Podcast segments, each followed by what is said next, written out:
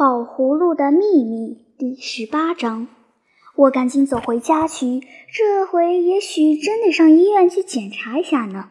奶奶没在家，大概又开什么会去了。我摸着了钥匙，开开门，转进我自己的屋子，不觉倒退了一步。怎么，我走错人家了吧？这哪里还像我的屋子？窗台上也好，地下也好，都陈列着一盆一盆的花。各色各样的，我简直叫不出名字。有的倒挂着，有的顺长着，有的还打叶子泪窝里横伸出来。一瞧就知道这些是非常名贵的花草。我原先那两盆花叶菊和一盆文竹夹在这中间，可就显得怪寒碜了。而我那张做功课的桌子，也不由你不去注意它。那上面有一只很好看的小花瓶，跟那一缸金鱼并排站着。不知道这到底是哪朝哪代哪个地方的产品。花瓶旁边整整齐齐排列着四块黄玉似的圆润的奶油炸糕呢，还热乎着呢。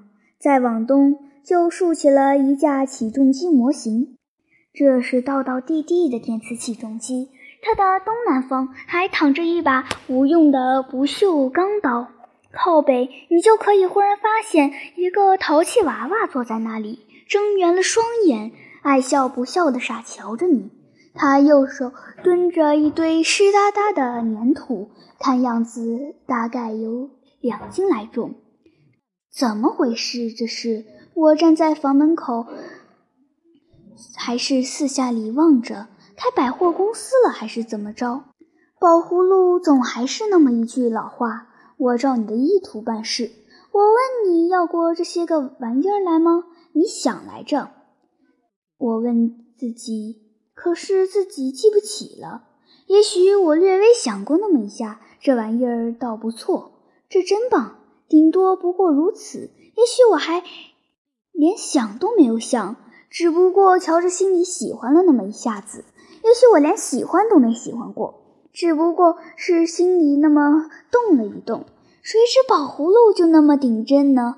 我一开抽屉，就发现了一本科学画报，书上面还带着一颗孤零零的象棋子。哈，那个马，原来在这儿！你都给搬家来了？宝葫芦很得意地告诉我。这么着，一方面咱们的秘密不会被人看破，一方面你又得了一只书和一只马。谢谢，谢谢。我说，呃，我问你，你会下象棋不会？不太会。怎么不会？就请你别瞎帮忙。你把那颗又大又脏的棋子愣往我嘴里塞，那是什么意思？你不是要吃它吗？哼，吃。你瞧见世界上谁下棋是这么吃子儿的？你懂得“吃”字的含义吗？这么着下棋还真有意思。你得让我自己来下，让我自己想想。那何必呢？这些事儿有我给你效劳，你又何必自己去操心呢？你瞧，反正跟他讲不明白，他不懂得这些道理。